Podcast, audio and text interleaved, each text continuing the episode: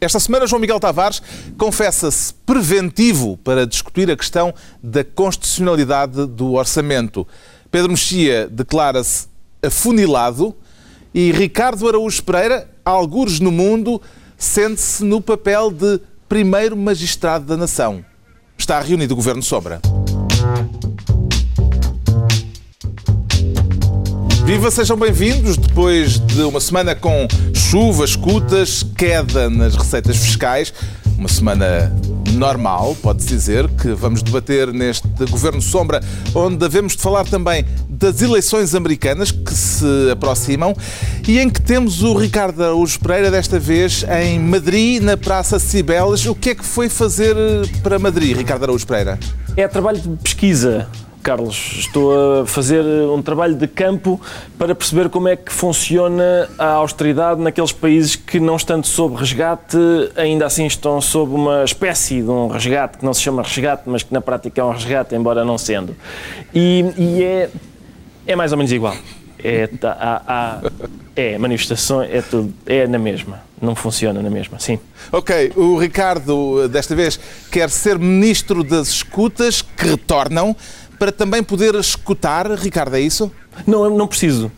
Carlos, não preciso de escutar uh, escutas. Em Portugal não é preciso escutar para saber o que as escutas são. Eu, era um dos receios que eu tinha com a mudança de procurador, procurador, procurador disse eu, geral da República, uh, era que se perdesse esta tradição de, de regabof de escutas em jornais. Felizmente, houve uma evolução na continuidade e continuamos a poder ler nos jornais o conteúdo de escutas que deviam ser secretas. Relativamente ao conteúdo da escuta, que não é, não tem, enfim, não há nenhum ilícito criminal lá, não é isso que está em causa, é apenas um banqueiro que pressiona o primeiro-ministro de Portugal. E às vezes as pessoas perguntam: ah, isto da rua, as manifestações na rua, é muito exagero, as pessoas, barulheira, os banqueiros não se manifestam. Pois não, porque telefonam. Uh, arranjem o telefone do Primeiro-Ministro a 700 mil desempregados e a meio milhão de pensionistas e a vários milhares de, de trabalhadores precários e eu garanto também, eles não, é só um telefonemazinho, só para dizer, olha, esta sua medida, vou-lhe dizer o que é, o que é que me parece, esta sua medida. E essas eu gostava de ler. Gostava de ler o conteúdo dessas escutas. Certo, já voltamos aí, ou onde estiver daqui a pouco. Há crime nesta divulgação de uh, escutas uh, do Primeiro-Ministro com um banqueiro, um telefonema uh, que veio a público. Parece-lhe que. Ah, sim, ainda levámos a sério o segredo de justiça em Portugal, o que nesta altura, se calhar, já não é. Nesta altura do campeonato já não vale a pena levar muito a sério.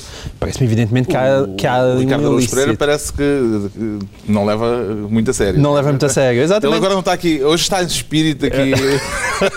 não. nós. Mas há quem diga, eh, com uma certa graça, que isto terá sido uma espécie de presente de boas-vindas para a nova Procuradora Joana Marques Vidal. E, portanto, a primeira coisa que lhe aconteceu foi: ora, pumba, leva já com uma escuta, com, tendo aqui o Primeiro-Ministro, e ela fez, Uh, para nosso grande espanto, aquela coisa que não é nada habitual os procuradores fazerem, os PGRs fazerem, que é abrir um inquérito. E já ficámos todos mais descansados. um, o, o, Sol desta sexta-feira, aparentemente, uh, terá tido acesso ao conteúdo parcial dessa escuta e diz que Pedro Passos Coelho uh, de mais relevante terá dito eu não posso falar sobre esse assunto. Uh, e portanto ficamos todos mais Aliás, mais Pedro Passos Coelho tinha dito que tinha todo o prazer em ver a escuta divulgada. Exato.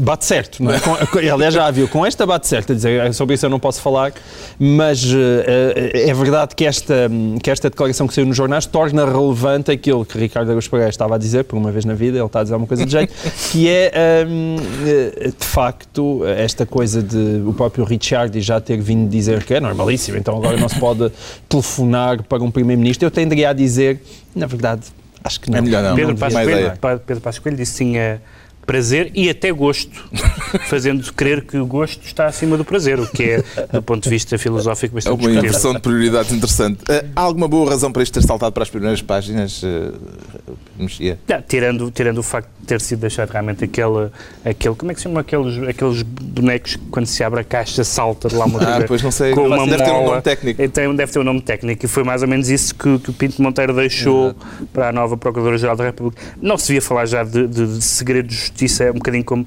há expressões que caíram em desuso por serem absurdas do género a santidade do matrimónio. Ninguém diz santidade do matrimónio. O que é que se diz segredo de justiça? É uma, é uma expressão absurda porque não há nenhum segredo de justiça. E, sobretudo, é muito estranho que haja um chinfrim feito uh, uh, sobre o segredo de justiça vindo do Ministério Público, uhum. porque se, se as coisas se sabem, é porque vem do Ministério Público, e certamente. esteve bem a Procuradora-Geral da República ao ouvir dizer que o Primeiro-Ministro é inocente? Ela reagiu a pedido, não é? Tanto quanto se sabe, reagiu a pedido da, da, da Ministra da Justiça.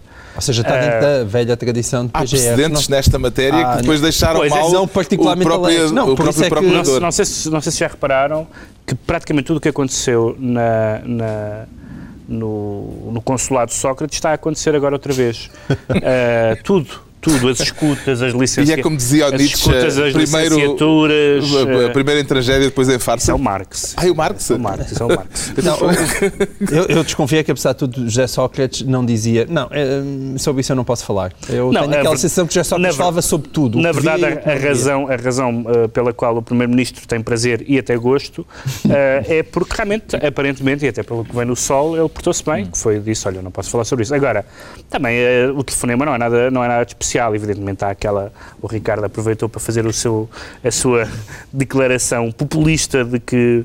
De que enfim, Ele já responde. Mas atenção, já, já, de qualquer vamos... forma, a, a, notícia do Sol é uma notícia relevante e que convém trazer para aqui, porque possivelmente vai-se ouvir muito falar dela, porque ela acrescenta uma outra coisa que aí não se sabia, em que basicamente o, o, o consórcio que ganhou um, a EDP terá pago à última Sim. da hora menos 171 milhões do que teria sido uma proposta inicial, porque terá tido informação do preço das propostas 171 dos milhões é quanto em subsídios de desemprego? É, é muito. uh, porque teria sabido à última da hora de quanto é que o, do, o seu concorrente estava a oferecer pela privatização da EDP e, portanto, permitiu-lhe baixar aqueles 171 milhões, que para os chineses é trocos, mas se calhar dava, ainda deu jeitinho a alguém. Porque o, o, que aqui pode estar em causa é uma coisa que, que, que, é, que é bastante banal, que é a história da, da, da pressão. A única pessoa em Portugal que nunca foi pressionada na vida foi o anterior Procurador-Geral da República, que, que, disse em público, que disse em entrevistas que nunca foi pressionado. Toda a gente recebe telefonemas, jornalistas, políticos, toda a gente recebe telefonemas a dizer uh, uh, faça-me lá este jeitinho de lá. Uhum. Até aí não há nada, aparentemente, a não ser que, que haja alguma coisa que nós ainda não, não saibamos. Para mim, o mais relevante nesta história uh, é a atitude do Primeiro-Ministro, que aparentemente foi a atitude correta, dizer, olha, eu não posso falar sobre este assunto. Hum. Portanto, coisa, por isso é que ele tem gosto e prazer. Por isso é que ele tem gosto, gosto e prazer. Primeiro, primeiro, primeiro prazer, primeiro, primeiro prazer, prazer, depois o gosto. Depois o gosto. Parece-me bem. É o chamado final de boca, como se diz da prova de vinho. Pronto, está entregue a pasta das escutas ao viajante Ricardo Araújo Pereira. Tudo bem, Ricardo? Estão a tratá-lo bem aí em Madrid? Sim, sim, ótimo, ótimo e já se, já se nota que a austeridade costuma já, já começou a, a resultar? Hum? Não, está na mesma. Desemprego igual. É? É igual. Igualzinho. Bom, já aí voltamos então. Uh, agora o Pedro Mexia vai tornar-se ministro do insulto com vontade de insultar algum ministro? É o seu objetivo, Pedro Mexia? Não, eu estive a pensar, acho que só em público, pelo menos, só insultei uh, equipas de arbitragem. Deve ter sido a única categoria profissional. Também és desses. Tu vais para o, para, para o estádio e insultas o árbitro. Não queres para esse tipo, Pedro Mexia? Tem mexido muito Pedro Mexia é povo. Mas... É, um, incrível. Porque, porque é, uma, é, uma, é uma coisa que pode parecer um pouco anedótica, sobretudo porque mete insultos e, e, foi apresentada pelo Rowan Atkinson. É a Inglaterra e é a chamada Public Order, Order Act, Act que é uma lei que proíbe, uh, entre outras coisas, tem insultos. Um, que tem um artigo, uh, nomeadamente, que diz que as autoridades podem uh, agir se apanharem alguém a insultar Uh, outra pessoa. Uhum. E, o, e o Rowan Atkinson, o comediante, protagonizou esta campanha de dizer insultem-me. Uh, um, porque, porque, de facto, é uma daquela. É, um, é um, a típica legislação que, que, que, pode parecer eh, bem pensada, mas que só, só, só convida a abusos e a, e a prepotência. Tivemos um caso recente uh, de, um, de, um, do, do costureiro francês que foi. Uh, como é que Sim. se chama? Do, O Lagerfeld. não. Não, do, pois, foi. eh, pronto, branca. Não, Exato. pois não, pois não, não foi o... Aquele senhor que Coitado, os fomos ao espectadores- Lagerfeld, Que os, que os espectadores estão a lembrar como é que se chama. O Galeano, não é? O Galeano, o John Galeano, que o John Galeano, eh, que aliás não é francês, eh, mas pronto, perceberam, É o Galeano. Estava num pub inglês. perceberam a ideia. Mas, não é francês, mas tinha ar disso. perceberam a ideia disso. e, um que foi, e que foi condenado e que, e que caiu em desgraça por ter feito umas, umas, um, enfim, uns insultos, uns comentários desagradáveis, aparentemente antissemitas, Uhum. eh, etc. O senhor estava nitidamente bêbado. A, a- a possibilidade de uma pessoa eh, bêbada se portar de uma forma que não inclua civismo é alta, diria eu. Eh, e, e, portanto, este tipo, este tipo de. Sobretudo, nós hoje vivemos numa altura, qual- qualquer pessoa que. que Mas esse aí era um insulto claro, não é? O problema é pessoa- que debaixo daquilo, eh, debaixo daquele chapéu, dá para tudo. Não, é? mas é que, Incluindo... é que nós, vive- nós vivemos numa cultura em que as ideias clássicas de, de- de respeito e de deferência caíram. Eh, Note-se este programa. Note-se este programa, note-se os, comenta note os comentários nas, nas caixas de comentários dos jornais, note-se o que se escreve nos blogs, nas redes sociais, note-se, por exemplo, a, o- o- a virulência até verbal e até, de, e até de vernáculo dos cartazes nas manifestações. Portanto, nós podemos achar, ah, isto é horrível, e às vezes acontece-me achar isso. Mas é o mundo em que vivemos, não vale a pena, não vale a pena fingir que existe ainda uma diferença, que existe ainda aquilo que se chama bem ou mal uma educação. De facto, a linguagem tornou-se, nas canções pop, nos filmes, etc., a linguagem tornou-se mais agressiva e mais virulenta, e acho que é daquelas coisas que temos que ver- saber ver com O isso. que é curioso é isto vir de Inglaterra eh, e o problema de estar a pôr-se eh, em Inglaterra. Temo que um dia destes possamos ter uma lei idêntica em Portugal, João Miguel Tavares. Não, isso felizmente não, não é? Aliás, em Portugal, nesta altura do campeonato em que toda a gente está a arder por dentro, não é? Poderem-nos tapar a boca era impedir que saísse o vapor, quer dizer... É... Isso foi um momento Estamos- Alberto. Exato. Estamos todos a arder por dentro. Estamos todos a arder por dentro, é verdade. E, portanto, não, é, não seria uma boa ideia. Não, por aí não. Ainda se pode falar. Aliás, a gente fala, fala, fala. E... Exato, como dizia o outro. Bem, diz- parece que, diz o entretanto, o Ricardo se pôs em Londres eh, num pulinho, foi avaliar in loco o efeito da lei anti-insulto. Ricardo? Ricardo? Exatamente, exatamente, estou cá para isso. Hum. E quer testar as autoridades inglesas para ver se estão realmente atentas e se são intransigentes e rigorosas? Sim, podemos fazer um teste, enfim, com risco da minha própria liberdade, mas. Oh, palhaço! Nada, não. Só. Talvez só, só funcione em inglês essa lei. E em português, vamos pôr a coisa em termos eh, portugueses. Que insultos é que, em vez de proibidos, deviam ser eh, incentivados na sociedade portuguesa, Ricardo? Eu incentivaria todos, eh, Carlos. Em primeiro lugar, eu sou contra tudo o que limite ilegitimamente a liberdade de expressão. Por uma razão prática e até egoísta, que é, é a liberdade de expressão que nos permite saber onde estão os idiotas.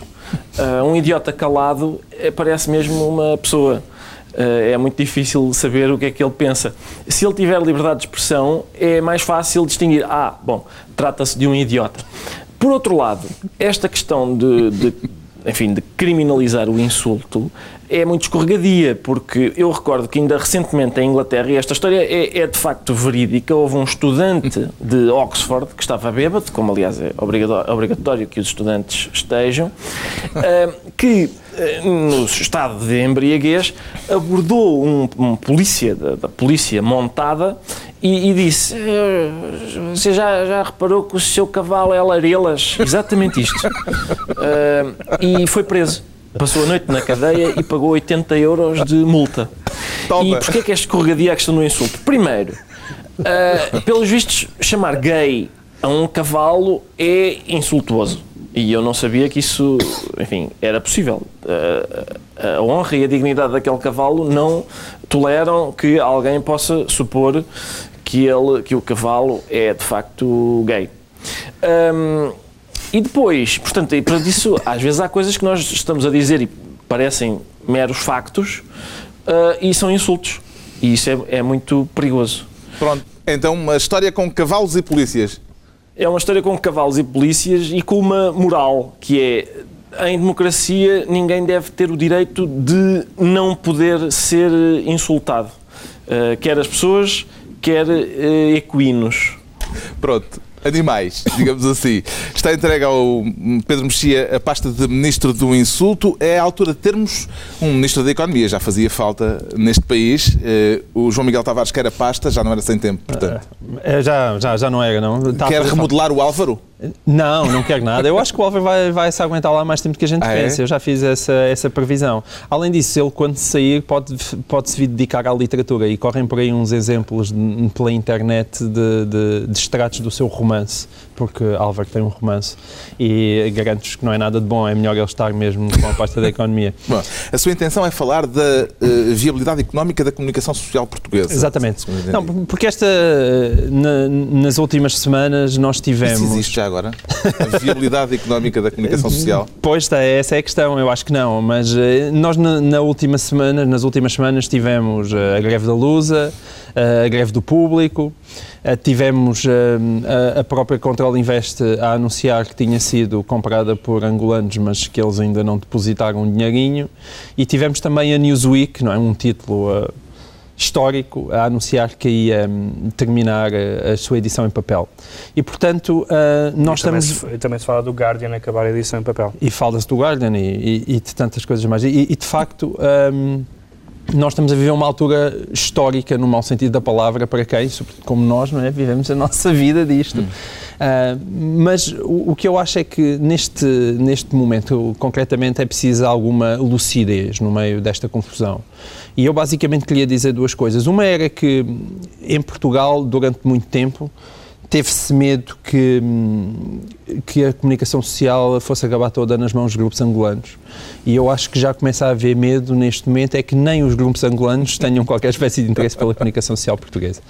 Hum, Aliás, deixa-me só dizer, porque esse negócio da, da, da Control Invest, aparentemente a notícia foi mais. eh, veio agora, quer dizer, já se sabia que este negócio estava. sim, já corria. Estava, em- estava em curso, pelos vistos não há novidade nenhuma, Uh, o negócio ainda não está concretizado. Joaquim Oliveira disse não há graveto, não há negócio, citado na, no jornal, que é uma forma interessante de pôr a, de pôr a, a problemática, e é de facto a forma real de pôr a problemática, mas de facto nós começamos a pensar, ao menos os angolanos comprem isto, o que é um, o que é um, Um sintoma. um, que é um sintoma do último recurso. do último recurso. E a outra coisa para a qual eu queria chamar a atenção é porque também já começa a ver-se a argumentação, nomeadamente em relação à Lusa e à RTP, que basicamente isto é o governo que está a Mas a tentar RTP mas limitar a Mas pluralidade. a RTP é outra, é outra dimensão. A Certo. RTP é uma empresa pública. Não, o que eu te ia dizer é que metem as coisas no mesmo saco, Lusa, RTP, com o argumento de que isto é o governo a querer limitar a pluralidade informativa.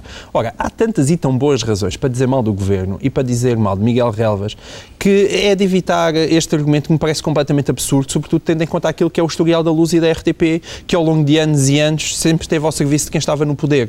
E, portanto, eh, convinha que houvesse uma espécie de cabeça fria no- nos jornalistas, que ainda por cima eles anunciaram a realização de um congresso ao fim de 15 anos, pa- vai haver um congresso no dia 24 de novembro, e acho que aquilo, o, que é o desafio para todos nós neste momento é encontrar formas alternativas de conseguir sobreviver num mundo em que tudo o que era a estrutura habitual eh, e a lógica eh, empresarial dos meios de comunicação social está a desabar por aí fora. E, e, portanto, encontrar soluções não é igual a encontrar o bote expiatório que é apontar o dedo, seja o, que- o capitalista que está a querer perder dinheiro, seja o, o- de repente parece que é o político que está a querer oprimir a, a comunicação social. Não é nada disso que está a acontecer, evidentemente. Ricardo, eh, não sei se ouviu em boas condições o João Miguel Tavares, eh, mas vemos que agora já está em Berlim, fala-se de economia e é-se logo tele, teletransportado para Berlim. Exatamente. É uma coisa que me acontece sempre. Mesmo na minha vida privada, começo a falar de economia e pumba, eh, encontro-me em Berlim. É muito desagradável. E em relação ao que o João Miguel Tavares disse, Não concordo com nada do que foi dito, eh, Carlos. Aliás, como é costume, nada do que, do que João Miguel Tavares disse me parece de facto aproveitável. Eu devo dizer que, eh, de facto, há um problema hoje que é o a questão de a, a- a imprensa eh, livre estar em perigo. E, e há sempre os- todos os argumentos que consigam cercear as características fundamentais de uma sociedade democrática decente são sempre rechaçados facilmente. A não ser quando o argumento é este. As pessoas devem ter direito a uma vida digna e a segurança social. Não, não há dinheiro. Esse argumento é sempre, é, é- vence. uh, consegue atacar todas as bases de uma sociedade decente. Não, não há dinheiro para, para, para uma imprensa livre e não há dinheiro. E portanto é isto. Não temos dinheiro para uma sociedade democrática. É pena. Vamos tentar arranjar. O João Miguel Tavares estava dedinho para o contraditório, mas desta é. vez não há. Fica, fica para outra altura. Como é que lida Pedro Mexia com a ideia de um futuro que não nos vai deixar as mãos sujas com o papel uh, dos jornais? Eu, antes de mais, queria saudar o uso do verbo cercear, que é um, que é um verbo que eu gosto muito do, do, na, na, discussão pública. E que não é cerceado neste programa. nunca, nunca é cerceado. As mãos sujas. Uh, é mil que me faz. Contraponto às é mãos é mil, limpas. É mil que me faz confusão. É uh, que, que alguns discursos de pessoas que aparentemente desistiram. Uh, eu, eu sou mais sensível do que, o, do que o Ricardo se mostrou em relação à, à questão da... Ao argumento económico. Ao argumento económico. Uh, não, não, não neste caso específico, mas em geral, de facto, quando, quando há pouco dinheiro, Uh, e, quando, e os jornais são empresas privadas. E, e mas quando se fala bom, com mas, patrões mas, da imprensa, mas, pois, mas, este gesto é, mas, o dinheiro não vem de nós, vem de nós não mesmo. Mas, não vem do patrão, vem dos contribuintes. Mas, mas, ao, mesmo, mas ao mesmo tempo, uh, uh, acho que algumas pessoas estão a sujar as mãos num discurso de abdicação num, num, discurso de, olha, pronto, não há jornais, paciência, ou então num discurso intelectualmente muito pobre, como eu já vi pessoas, enfim, porque até têm apreço, mas a dizerem, não é preciso jornais porque está tudo na net. como, como se as pessoas passassem a informar uh, em blogs ou em redes sociais. As pessoas têm que, se continuar, têm que se continuar a informar baseando em pessoas que são pagas uhum. para investigar, para fazer reportagens, para consultar as fontes. Eh, usam, com certeza, vem, com certeza jornais, não há, não, rádios, há, não há jornalismo Pode haver jornalismo cidadão, essas coisas todas que se fala e eu não nego a importância disso. Mas não há jornalismo não pago, como não há nada que seja bom que não seja pago. Quer dizer, ah, vamos entrar aí ah, agora numa outra discussão. No mercado, no, isso, no mercado, no mercado. Vocês não se pode falar da, da democracia que vão logo para, para o intendente. Uh, mas já nem o intendente. Já nem o intendente, já nem o. Mas isso faz muita impressão. Agora até o super-homem se demitiu do jornal, não é? Foi o super-homem, o super-homem, o Clark Kent diz que o Daily Planet está muito populista uh, e, portanto, ele, como super-herói, é contra o populismo uh, e, portanto, quando o super-homem se demite, está, está, está tudo perdido. Hum. Já temos, portanto, aqui no Governo de Sombra, Ministro da Economia, coisa que muita gente diz que o país não tem. É Daqui a pouco havemos de falar eh, das eleições americanas, eh, que ainda semana e meia delas se realizarem, porque esta semana foi a semana em que se realizou o último dos três debates entre os dois principais candidatos.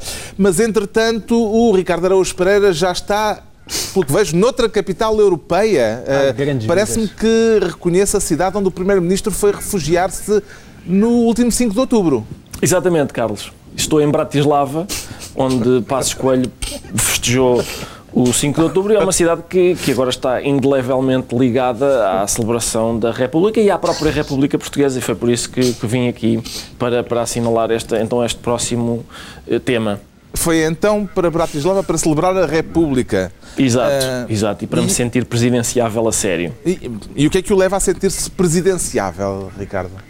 São, são estas eh, notícias que têm, que têm vindo. Por exemplo, há uma, uma sondagem eh, segundo a qual uh, Marcelo Rebelo de Sousa é um candidato forte e muito popular para, para, para a presidência da República, não é assim tão estranho que, que haja sondagens para, para avaliar quem é que as pessoas preferem ter como presidente da República a esta distância das eleições para presidente da República. Eh, alguém, que se fosse maldoso, diria: Ah, isso é porque não temos bem um, eh, porque passa muito despercebido. E de facto, isso era uma hipótese, não é? era termos umas eleições para presidente da República já, não se dizia nada ao Cavaco, ele continuava a fingir que, que era presidente, e, mas tínhamos um mesmo que, que tomasse como é que chama aquilo? Atitudes e tal. Um, eu acho que um, a indicação do professor Marcelo, pelos vistos, pelo, ao gosto popular, é uma, uma, uma preferência muito popular nesta altura, tem a ver com o seguinte: neste momento há, uma, há, várias pessoas que discordam da, da, política de austeridade cega. Por exemplo, Paulo Portas eh, discorda de tal maneira que impôs ao governo, quando foi anunciado o último orçamento, impôs ao governo um silêncio de três dias. E o próprio Presidente da República tem estado calado, às vezes desabafa um bocado no Facebook, mas em princípio está calado também. O que é que sucede? O povo português não percebeu ainda o potencial altamente reivindicativo dos silêncios. E então prefere, acho eu, alguém que, por contraponto, diga coisas. E se há alguém que diz coisas, meu Deus, é o professor Marcelo. Se ele diz coisas. Isto são reflexões feitas a partir de Bratislava, não é todos os dias que temos reflexões a partir de Bratislava. Parece-lhe que o professor Marcelo tem trabalhado para o estatuto presidenciável, Pedro Mexia? Não, isso com certeza, isso, isso sem dúvida nenhuma. Acho que, ele, acho que o professor Marcelo se pensasse no seu passado recente, não devia anunciar que vai fazer um vídeo, porque em geral não lhe corre bem e o Ricardo Já vamos falar disso. certamente sabe. Essa, esta, estas, esta sondagem que saiu agora das presidenciais é uma sondagem bastante eh, curiosa, publicada no jornal I, porque enfim, tem algumas, tem algumas eh, tem os suspeitos do costume em matéria de presidenciais e de presidenciáveis, Marcelo à frente, seguido de António Costa, seguido de Durão Barroso, e na lista também estão Guterres, Carvalho da Silva, eh, Sócrates, etc. Mas depois há dois outros nomes estranhíssimos. Uh, enfim, há o António Barreto, mas o António Barreto também já tem aparecido noutras listas, mas Manuela Ferreira Leite, com, com, em quinto lugar, o que é uma coisa, de repente, Manuela Ferreira Leite Tornou-se popular. suscitou... uh, é com o apoio da esquerda, e há, um, seguramente. e há, um, Agora, e há um, um nome que eu nunca tinha visto nos presidenciáveis, que é Belmiro de Azevedo, com 2,5, isto é de 0 a 5, com 2,5. Se foram as caixas todas do continente a votar. Não, indicia que este, que este, que este sondagem foi não foi, sondagem. não foi feita no público, foi feita no I, não é? No público, se fosse no Não, público, eles é não, a saída davam, dos hipermercados, como se sabe. não se davam 2,5. Mas, eh, mas mais interessante do que essa sondagem é a sondagem publicada pelo mesmo jornal no dia seguinte, que, que, que não escolhia o Presidente da República, mas o líder dos partidos. E os líderes perdiam. Eh, António Costa ganhava, António José Seguro, 40 a 18 e Rui Rio a passos 30 a 11. Bem, mas eu desconfio que qualquer um desses realmente são melhores, o que só prova Mas que o isso- público português não é parvo. Mas isso é, isso é, eu acho que é mais, faltam 4 anos para as presidenciais, a não ser este esquema que o Ricardo me disse, é bastante, lembra-me um bocadinho aquele, Não, não, é aquela, antecipar as eleições. aquela coisa que se diz, deixar- não sei se é mito urbano, sobre o, sobre o facto de, de, nos últimos anos do, Sala- do Salazar, eh, Ele não sabia. Ele não sabia que já não Depois de ter que caído que faziam uma, enfim, uma espécie de encenação à volta dele. Eu acho que se podia fazer isso com Cavaco. Apesar dele andar a viajar muito acima da velocidade da luz, é impressionante como É- o jet lag não lhe está a tirar a lucidez. Mantém a lucidez. Mantém a Marcelo lucidez. Rebelo de Sousa veio, entretanto, propor que se faça um vídeo para apresentar na Alemanha quando Angela Merkel cá vier. Eles atiram-nos com a Angela Merkel, nós atiramos-lhes com o vídeo para mostrar Quando os cá vier sacrifícios. ou para passar na televisão alemã? Eu Para acho passar, para passar na, na, na televisão alemã fazer- quando cá estiver a Merkel. Quando cá estiver Merkel. Portanto, eles atiram-nos com a Merkel, E nós, nós atiramos atiramos com o com os vídeo. E o vídeo para mostrar os sacrifícios em que nós eh, estamos Nós mergulhados. Certo. Eh, é uma boa ideia? Eu acho que depende do realizador. Mas eu, eu acho que nem sequer. Não estava à espera desta resposta. Ah, estás a ver? Não estava à espera desta resposta. Eu acho que nem sequer é preciso ganhar dinheiro, a, a- a gastar dinheiro a fazer o vídeo. Porque assim, sei lá, agarramos na trilogia do bairro das Fontainhas de Pedro Costa e mandamos para a Alemanha. Ou então, sei lá, o sangue. E do- eles aprovam logo um está feito. pacote suplementar de ajuda. Ou o sangue do meu sangue, do João Caniço. O filme está feito, Então, nós portanto. temos a cinematografia portuguesa, é abundante nisso. É, é só passarem os filmes portugueses. É verdade. Aquela ideia do, do de repente nós andamos todos a fazer surf na costa da Caparica, enquanto os alemães andam a, a fabricar salsichas e carros, cai por terra. Trilogia de Bairro das Fontainhas, a passar em horário nobre na televisão hum, alemã e vão ver os euros outra vez a tornar a abrir. Eu, entretanto, estou a reparar que o Ricardo Araújo Pereira, com esta conversa, voltou a Berlim. Exatamente, Carlos, exatamente. Tem alguma ideia a propor para o vídeo do professor Marcelo, Ricardo? Ah, sim, te- tenho, ah, por exemplo, que não seja feito pelas pessoas que fizeram o, do, o vídeo para impressionar os finlandeses, ah, os que inventaram aquela personalidade até ali desconhecida de Jean-Jacques Cousteau, e, e, enfim, e que o vídeo verse acerca de outros assuntos, porque eu acho que os alemães estão pouco interessados no facto de nós termos eventualmente inventado o, o pastel de nata. Mas ah, eu, uma ideia era que o vídeo fosse, era, era, enfim, os vídeos que costumam mobilizar o povo alemão era, era realizado por Leni Riefenstahl, mas acho que já não é possível. É, pá, golpe tão baixo. Que golpe tão baixo. Faz sentido. Golpe faz baixo, sentido. esse de facto. Leni Riefenstahl, uh, vão ver à Wikipédia, não é? Ficámos a saber, portanto, porque é que o Pedro Mexia, aliás, o Ricardo Araújo Pereira, se declara presidenciável a partir uh, de Berlim e depois de ter estado não sei onde antes, já estou baralhado e perdido com, esta, com estes saltos uh, que ele anda a dar. Uh, quanto ao Pedro Mexia, sente-se afunilado. Quer explicar isso? Pedro Afunilado, Mexia? afunilado porque eh, um- uma das, uma das características in- interessantes das, das últimas décadas, desde que, desde que, e bem, tudo é permitido, nomeadamente em termos de, de, comportamento, de comportamentos privados e, e sexuais, etc., eh, houve um, um preço a pagar por isso, eh, que foi, eh, como, como não- nunca deixou de haver na cabeça das pessoas uma, uma noção de interdito, hoje em dia só há uma coisa interdita no domínio sexual, que é a pedofilia. E ainda bem que é, e é evidente, não, não está em discussão que a pedofilia seja crime. Mas existe na discussão da pedofilia eh, uma uma, um excesso verbal e uma, e uma histeria eh, à, à volta do assunto, eh, em que se fala, por exemplo, a palavra monstro, por exemplo, aparece mesmo que estejamos a falar de, de- de- pessoas que têm sexo com adu- adultos, que têm sexo com, com adolescentes, menores, mas adolescentes, o que sendo evidentemente crime, mais uma vez queria frisar que não estou a discutir a, a dimensão de crime, mas não configura um comportamento monstruoso, infelizmente a, a capacidade de ser monstruoso, a capacidade humana de ser monstruoso é muito lata. Agora o caso voltou à tona. Voltou à eh, tona em Inglaterra, Inglaterra. porque eh, havia uma figura, enfim, bastante eh, festiva, que era um apresentador eh, inglês, Sim, conhecido, um- de- uma grande figura da televisão inglesa. Sim, é verdade. Tu queres, Eh, queres, pa- pa- puxar, não, não, pelo, pelo- tu queres puxar pelo paralelo. é? Uma grande, Estou só- Parece que uma grande figura da televisão inglesa era pedófila. É, isso, que- é assim que tu queres apresentar a coisa. Pronto. Quer dizer, é o, foi o que aconteceu, não é? Pois é verdade, é verdade. Sim, mas eu O queria. apresentador do Top of the Mas eu não Pops. queria fazer isso tão alegórico, não é? É, Sim, um apresentador do Top of the Pops que, que se- agora eh,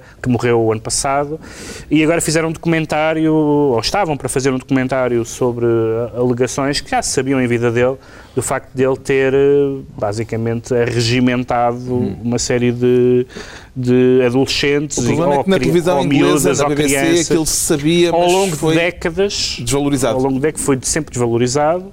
Em alguns casos, como, como, as, como, as, eh, como as cambiantes especialmente repugnantes, Uhum. porque havia umas que estavam hospitalizadas, etc. Ah, e agora até já se fala de haver uma rede eh, de fim de angariação, portanto, de facto, aí eh, nós começamos a, a ouvir uma coisa que também já ouvimos, já ouvimos cá. Mas, curiosamente, o, eh, essa investigação não foi, investigação jornalística da BBC não foi para a frente porque disse o responsável, na altura, que só tem o depoimento das vítimas.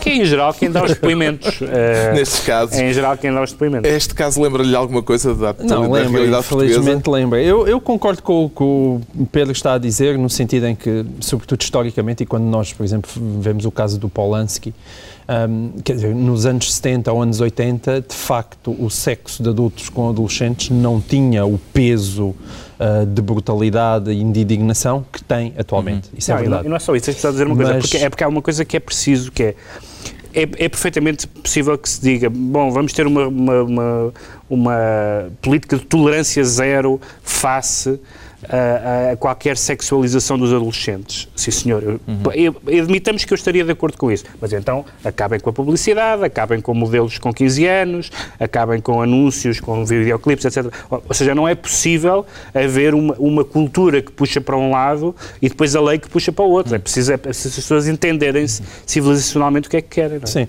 O que eu acho que há neste caso, também como em parte já existia no caso português, e que torna a coisa mais eh, monstruosa, digamos assim, é de facto o uso do poder. E isso é que é chocante, não é? Quer dizer, é alguém que utiliza o facto de ser uma figura pública para eh, entrar em instituições que de outra forma não teria qualquer espécie de hipótese de entrar e fazer uma coleção que aparentemente é infindável de crianças abusadas. Estamos a falar de dezenas e dezenas, se não centenas. E isso, evidentemente, é chocante. E, sobretudo, estamos a falar de uma instituição como a BBC que terá ah, abafado todo este caso. E, portanto, percebe-se percebe o interesse o público que tem. que está a criar a Inglaterra. Entretanto, O Ricardo Araújo Pereira, com uh, o sentido de oportunidade que lhe é característico, voltou para Londres, foi avaliar o impacto in loco do caso Saville, uh, Ricardo Araújo Pereira. Exatamente, Carlos, foi isso exatamente que vim fazer a Londres. Está a ser um pouco dispendioso para a TVI e para a TSF, mas acho que tem valido a pena pelas informações que eu, que eu tenho sido capaz de recolher. Um, e o impacto está a ser, está a ser uh, indiferente, julgo eu, Carlos, porque, enfim, é um caso de pedofilia, uh, o protagonista está morto, sorte dele, porque isto, se for como em Portugal, costuma arrastar-se um bocadinho e dá, dá de facto muito jeito de estar falecido, para não, para não passar aqueles 10 anos a moer e mais uma testemunha e outro julgamento e depois ler as folhas todas e, e falecer, acho que é, foi muito bem jogado por parte do, do Jimmy. Do Jimmy. Pronto, está explicado o afunilamento do, uh, do Pedro Mexia num caso Casa Pia à inglesa. É agora a vez de tentarmos perceber porque é que o João Miguel Tavares se declara preventivo. Preventivo, uh, o que é que pretende prevenir, eh, João Miguel Tavares? Eu pretendo prevenir aquilo que pode ser o descalabro hum. de mais um orçamento de Estado devido às relações Ainda difíceis. vai ter de prevenir alguma coisa? Não sei, devido às relações difíceis entre a, a, atual política e a Constituição da República Portuguesa. A revisão da Constituição tem sido muitas vezes desvalorizada, uh, embora há, há, quem queira fazer, mas depois as pessoas encolhem os ombros e tal, aquilo é aborrecido, é preciso dois terços de deputados. Mas agora nós cada vez mais estamos a ver o, o, o, quão complicado é nós temos uma Constituição que, em muitos casos, uh, dá aquela ideia de viver acima das possibilidades uhum. do país. Um, e, e, para as pessoas. Esta ainda não tinha ouvido. não. não. só nós vemos acima das possibilidades, como a própria Constituição. Não, é verdade, é verdade. Isso, é, Isso é eu, eu as pessoas, eu acho que ninguém anda a ler propriamente a Constituição à noite, uh, mas eu uh, só quis fazer um pequeno exercício de copy-paste, atenção. E, e fui ver só a diferença entre a Constituição portuguesa e a Constituição americana, que é considerada a Constituição fundadora e esse grande exemplo uh, para todos nós. E eu fiz copy-paste das Constituições e a Constituição americana americana tem 26 mil caracteres. Hum. E a Constituição portuguesa tem 211 mil. Mas o que está na ordem do dia é discutir a Constituição e não o orçamento? É, não é, porque. É? Não, Neste sentido, é porque este orçamento é. tem todas, e eu já explico porquê. Este orçamento. Não vai tem... haver muito tempo para de, de explicação. Não, eh, já lá vou. Este orçamento tem tudo para esbarrar na Constituição, porque nós temos uma Constituição portuguesa que diz que é preciso combater a, a toxicodependência. Atenção, a Constituição portuguesa diz que é preciso combater a toxicodependência. E por que não as cáries dentárias e os pelos encravados? É isso que nós temos na Constituição portuguesa. Hum. E, e deixa-me só eu citar aqui o, o, o artigo 81 que diz incumbências prioritárias do Estado, que está na Constituição hum. Portuguesa. Entre, no ponto H, há uma logo muito engraçada que diz eliminar os latifúndios e reordenar o minifúndio. Isto é só para a gente ter uma noção de como a Constituição Portuguesa é uma coisa atualizada. E o ponto A, que era aquele que eu queria trazer aqui, diz Constituição Portuguesa, incumbência do Estado promover o aumento do bem-estar social e económico e da qualidade de vida das pessoas, em especial das mais desfavorecidas, no quadro de uma estratégia de desenvolvimento sustentável. Eu, que não sou constitucionalista, digo já, este Orçamento de Estado é inconstitucional. E agora vamos fazer o quê? E agora, Pedro Mexia, o que é que deve fazer o Presidente da República? Mandar uh, o orçamento para o Tribunal Constitucional? Há muitos constitucionalistas que dizem que, que dizem que sim. Uh, o problema é que aquilo que eles alegam, na verdade, uh, sobre, nomeadamente, os impostos, mas não só, uh, pode ser alegado noutros, noutros momentos históricos. Por exemplo, o excesso da capacidade contributiva, por exemplo, neste caso parece ser ser uh, o limite da capacidade contributiva, neste caso parece ser realmente ultrapassado, porque são mais de 50% nos escalões mais altos. Mas, por exemplo, quando eles dizem que, que esta diminuição dos, que a mexida nos escalões e a diminuição dos escalões diminuiu a progressividade, isso é um bom argumento jurídico. É um bom argumento jurídico. De facto, existe uma, o princípio da, da, da, da, progressividade na justiça, existe o princípio da justiça fiscal, de que a progressividade é, uma, é, uma, é um elemento que está a ser eh, alterado. A, a, ideia do equilíbrio entre, entre as prestações e aquilo que nos é depois uh, uh, facultado, bom, isso é verdade, mas isso sempre foi verdade. Na, ou seja, Portugal nunca foi um país nórdico. Está a falar do enorme desvio. Não, estou a, a, falar, a falar de que não faz sentido Cito aumentar, não faz sentido aumentar impostos à grande sem aumentar os benefícios à grande. Ou seja, nos países que têm impostos muito altos, a saúde e a, educação e todas, e todas essas prestações são gratuitas e de qualidade. E aí pode-se conceber um Estado em que os impostos são muito altos. Agora, isso infelizmente não é novidade em Mas é que a Portugal. questão é que temos uma Constituição tão normativa Mas eu que a há- cada momento Oh, é João muito Miguel, fácil eu- estar em eu- cumprimento. eu estou de é uma loucura aquilo. Em muitas críticas à Constituição. Acho que, não é, acho que não é a questão constitucional que deve ser posta em causa neste momento. Não é a Constituição que deve ser posta Não, em causa mas tentou neste momento. chumbar outra vez o próximo orçamento. Eh, orçamento, lá lá lá, o Presidente da República, o que é que ele deve fazer? O Lá, Ricardo, lá, lá. lá, lá, lá. o Ricardo, desta vez, não saiu do mesmo sítio e continua em Londres. A ideia era falarmos de Cavaco Silva. Eu sei, Carlos, mas acho que não, não valia a pena eh, movimentar-me. Eh, Presidente da República, Rainha de Inglaterra, enfim, são, são, são, são, é o mesmo tipo de bibelô, digamos. Eh, Entretanto, fora do âmbito eh, do orçamento, foi conhecida a intenção do Governo de cortar 10% nos subsídios de desemprego mais baixos, eh, coisa em que, entretanto, o Governo já recuou. Terá sido por considerar os 10% insuficientes, Ricardo? Sim, o Governo avançou com essa proposta na terça e depois recuou na quarta. Este, este Governo, às terças e quintas, é um Governo que tem um, tem um rumo muito definido.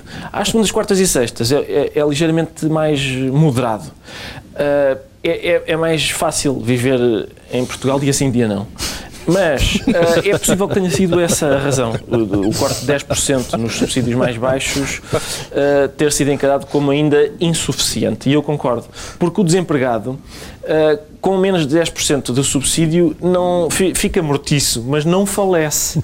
Portanto, é- continua a ser preciso dar-lhe o orçamento. O problema não fica resolvido.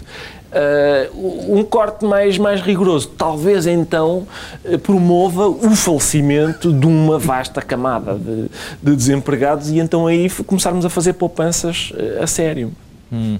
Ficámos esclarecidos eh, quanto ao estado preventivo do João Miguel Tavares e aos falecimentos, etc. Agora às eleições eh, norte-americanas e eh, já temos muito pouco tempo e se calhar vamos voltar eh, ao tema na próxima semana. Esta semana foi eh, realizado o último debate entre os principais candidatos, os eh, dois principais candidatos, Obama e Mitt Romney, e é sempre bom dizer que há mais candidatos nas eleições americanas, mas não contam hum, para o campeonato. Hum, acredita que o resultado a 6 de novembro eh, poderá trazer eh, uma surpresa, Pedro Mexia? Acho que não, porque o- o- o- os votos seguros que o Obama tem no, no- no colégio eleitoral, ah, o, o- o número de votos que o, que o Romney precisava de obter implicava que, nos 11 estados, que dos 11 estados indecisos ele ganhasse 8. Porque o problema é que os, os estados são muito desiguais em termos de população e, por exemplo, o Obama, ao ter Nova Iorque e a Califórnia, ao ter esses dois estados, isso equivale a quase 20 estados pequenos que, que Romney tem na América profunda. E, portanto, acho que não. Acho que, ainda por cima, ele, depois de ter perdido o primeiro debate, ele, Obama, depois de ter perdido o primeiro debate, ganhou os outros dois. No, no último, especialmente em, em matéria de política externa, portou-se como estadista, comandante em chefe, etc. E teve algumas... Teve algumas das, das estocadas verbais e retóricas. Mas a política externa É, também não conta grande coisa. a política externa não conta. Não, político só- americano. só- conta por uma, por uma questão. Porque ele- o, o- o Obama, na verdade, o Obama teve três pontos importantes na sua presidência, que foi a morte de Bin Laden, que foi o Obamacare Uhum. eh, e que foi, enfim, os, os estímulos económicos. Basicamente, o seu mandato é isto. Não ressuscitou os mortos, ao contrário do que se esperava. Eh, houve várias outras coisas que eh, continua a haver mortalidade infantil. Eh, há, há divórcios, parece que há divórcios, as pessoas continuam a envelhecer, mas tirando isso, tu- tudo, portanto, ele não era o super-homem, eh, Não era o mas super-homem. não se, não se demitiu do Daily Planet, mas eh, não fechou Guantánamo, etc. etc. Havemos Vol- de voltemos falar, a falar disso. disto, que as eleições americanas são a 6 de novembro. Eh, brevemente, numa frase, Obama fez alguma coisa de errado para ainda estar neste momento em suspenso quanto ao resultado final da- desta eleição? Ele teve um primeiro debate desastroso, não é? Que deu uma nova esperança à candidatura do Romney. Mas de resto, como o Pedro Mexia explicou bem, ainda que, que Obama pudesse perder em percentagem de votos das eleições, é muitíssimo improvável que ele perca por causa da questão do colégio eleitoral. E, e- e digamos que há 80% de hipóteses de Obama ser o próximo presidente. Seria, aliás, uma ironia que se repetisse ao contrário que Ao aconteceu contrário com, com Bush Gore. Bush. Hum, Temos de acelerar isto. Entretanto, o Ricardo eh, já está em Washington e sempre, sempre com a mesma roupinha, Ricardo. Sim, Carlos, isto é o Governo Sombra, não é os Globos de Ouro. Não ia mudar de roupa cada vez que, que mudasse de sítio. E quanto às presidenciais americanas, como é que a coisa é vista por aí, Ricardo? É vista com, com muita atenção ao, ao essencial. Por exemplo, ainda deste, neste último debate entre Obama e Mitt Romney, uh, aquilo que foi destacado pela, enfim, pelas redes sociais, que, que, estão sempre, sempre em cima daquilo que é a nata uh, e, das coisas, foi uh, uma excelente, por acaso excelente piada de Barack Obama, quando, quando Mitt Romney disse é um escândalo, hoje em dia temos muito menos, a nossa marinha tem muito menos navios do que em 1920. E Obama disse, e bem, sim, e também temos muito menos cavalos e baionetas. E foi, foi excelente, toda a gente riu muito. E, enfim, e uh, todo, todos os grandes problemas dos Estados Unidos acabaram por ser passados para trás, porque a piada é de facto engraçada. Pronto. Uh, vamos falar das eleições americanas, uh, evidentemente, na próxima semana e depois uh, delas se realizarem. Temos que ir para os decretos e decretos rapidíssimos. o João Miguel Tavares decreta a imprevisibilidade dos sismos, isso não era já um dado adquirido? Pelos vistos, não. Houve uma série de cientistas italianos que foram condenados por causa do terremoto de Áquila, numa, numa decisão sem precedentes e de um absurdo jurídico total, e, portanto, se calhar convém alertar para que não pode haver propriamente negligência quando uma coisa é completamente imprevisível. O Pedro Mexia quer que se mude o dicionário quando der jeito. Exatamente, porque houve um debate na, no Parlamento australiano e a, a Primeira-Ministra australiana acusou o líder da oposição de ser misógino e justificou. E depois apareceram várias uh, análises nos jornais dizendo que aquilo que ela uh, o, aquilo de que ela o acusou não constitui misoginia no sentido do dicionário. E uh, o, o dicionário anunciou que vai mudar a definição da palavra. O que eu acho que é a ajuda mais escandalosa da história é mudarem um dicionário para, para alguém dava ganhar um muito debate jeito, dava muito jeito, cara. Finalmente, o Ricardo Araújo Pereira decreta, pelo que vejo, a partir da praia, já em mangas de camisa. Exato, Carlos, para a despedida. E queria uh, decretar os livros do Manuel António Pina, que era um poeta e um cronista admirável, e era uma pessoa por quem eu tinha uma afinidade pessoal uh, que é razoavelmente inexplicável, porque eu nunca o conheci na vida. Portanto, é baseada apenas naquilo que eu lia e naquilo que me contavam.